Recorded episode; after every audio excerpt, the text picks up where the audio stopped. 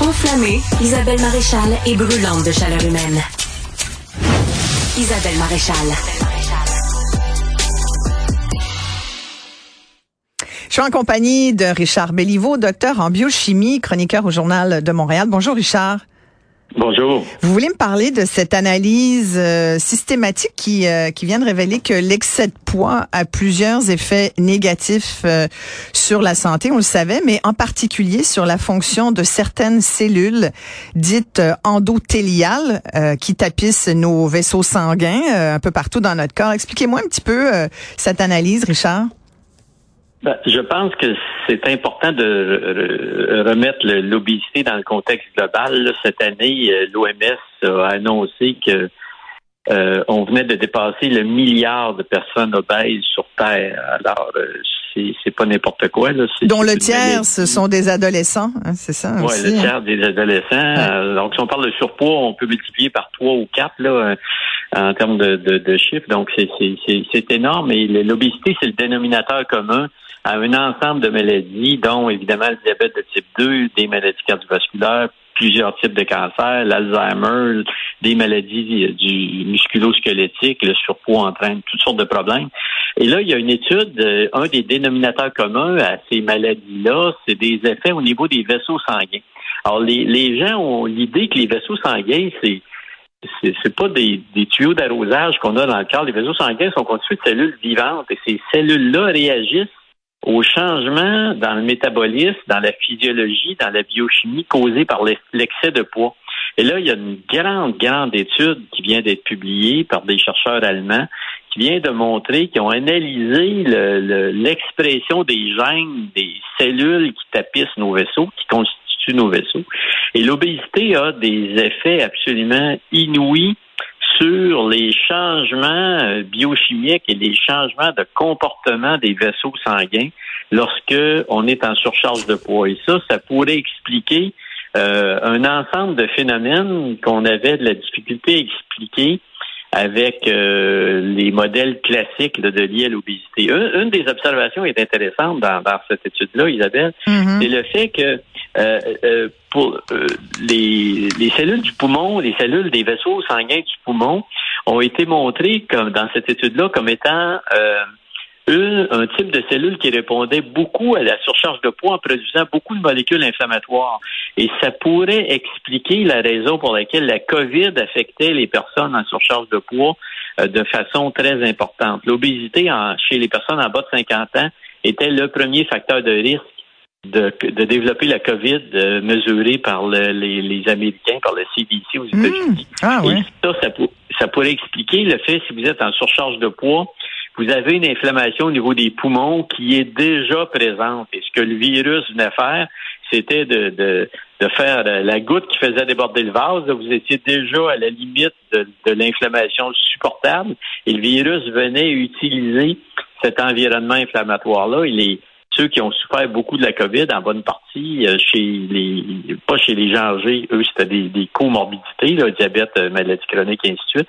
Mais chez les jeunes en bas de 50 ans, les jeunes adultes, ben, c'était c'était plus l'obésité. Alors, cette étude-là montre que il y a l'obésité n'a pas que des effets au niveau euh, du métabolisme, au niveau du contrôle de, la glycémie, au niveau de la surcharge de lipides, mais ça a des conséquences directes sur le fonctionnement de vos vaisseaux sanguins. Et si vos vaisseaux sanguins n'alimentent pas correctement un tissu, que ce soit le rein, le cœur, le poumon, le cerveau, le foie, ben, s'ils ne l'alimentent pas correctement parce que le vaisseau est, est altéré, il est, il est malade, ben, il ne pourra pas non plus éliminer les déchets produits par ces tissus-là.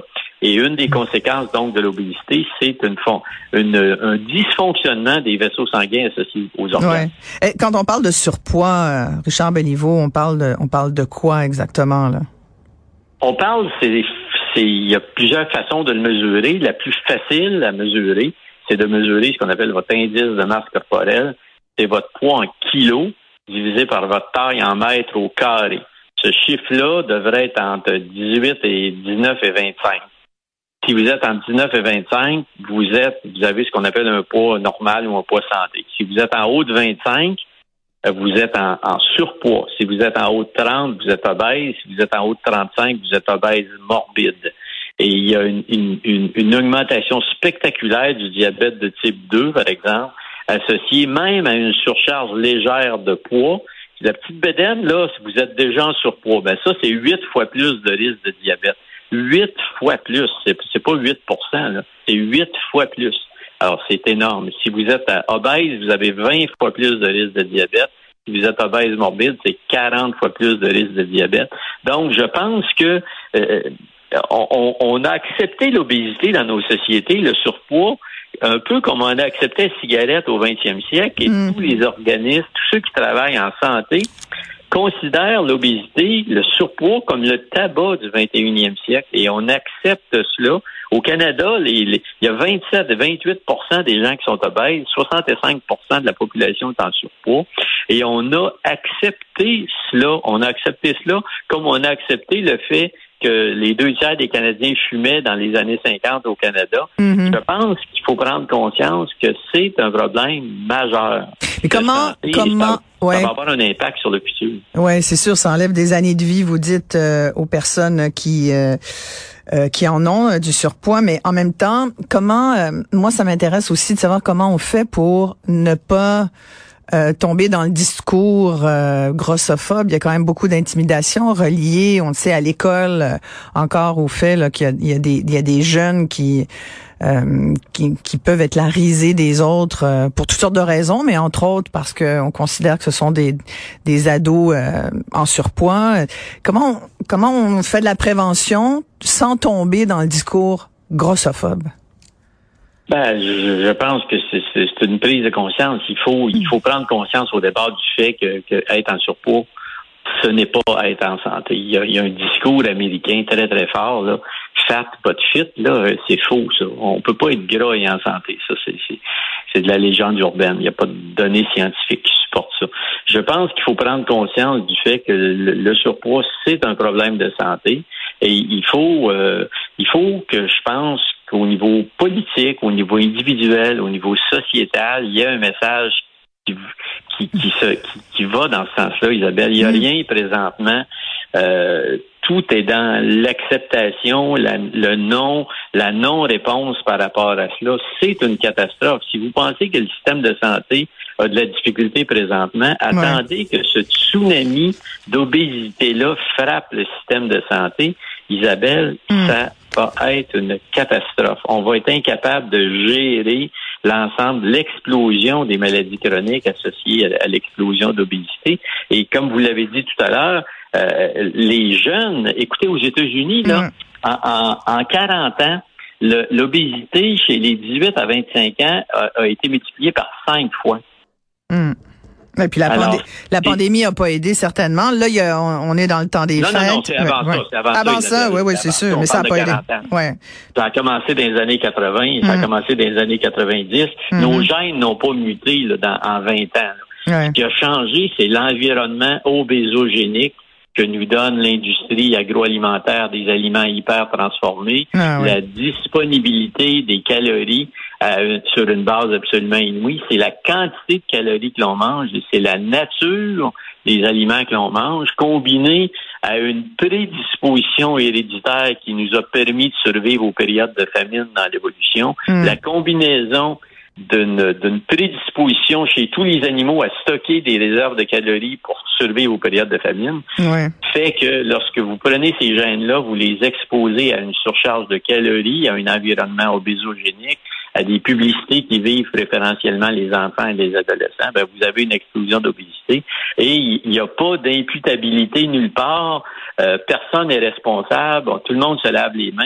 Je pense qu'il faut que chacun euh, se disent demandez pas ce que l'État peut faire pour vous, demandez-vous ce que vous pouvez faire pour l'État. Là. Je pense qu'il y a une prise de conscience qui doit se faire sur l'obésité, comme on l'a fait avec le tabac, et que les gens doivent se rendre compte que toute la science, là, le monde de plus en plus, c'est ce que cette étude-là vient de montrer, c'est une c'est un problème majeur de santé, la surcharge de poids, même minime, c'est un problème. Dans l'humanité, dans l'histoire de l'évolution biologique des animaux, des, des êtres humains et des animaux, l'obésité, c'est un phénomène rare. Fait que vous, fait que vous euh, Richard, en terminant, euh, pas de tarte au sucre euh, pendant le temps des fêtes ou de chocolat de Noël? Quand on fête, on fête c'est pas ce qu'on fait une fois par semaine c'est ce qu'on fait trois fois par jour. Fait qu'on peut se payer quand même des petites gâteries, mais on n'exagère pas. Ce qu'on veut, c'est le temps des fêtes. C'est après qu'il faut, c'est après par avant, c'est au quotidien qu'il faut faire attention. Une boisson gazeuse, Isabelle, c'est 40 minutes de marche en termes de calories. Si vous prenez deux, deux, boissons gazeuses par jour, c'est une heure et demie. Mais ça, faut sortir, tel, faut tellement sortir ça. Ça, ça devrait être interdit. Ben, c'est une des. Si vous voulez perdre du poids, là, une des choses ouais. facile à faire, c'est de bannir les boissons gazeuses, diète ou non diète. Là. Ça, c'est une des choses, une des priorités les plus simples à faire et euh, appliquer ça pour pour vous prendre en main. Profitez-en, on a le temps. Mhm. Vous êtes en train de réfléchir vos résolutions. Moi, j'aimerais ça que que les Québécois on devienne des modèles à, l'échelle de l'Amérique du Nord pour ceux qui sont pris en main par rapport à la pandémie d'obésité qui va nous qui va nous ramasser d'une façon euh, hallucinante. Ah oui.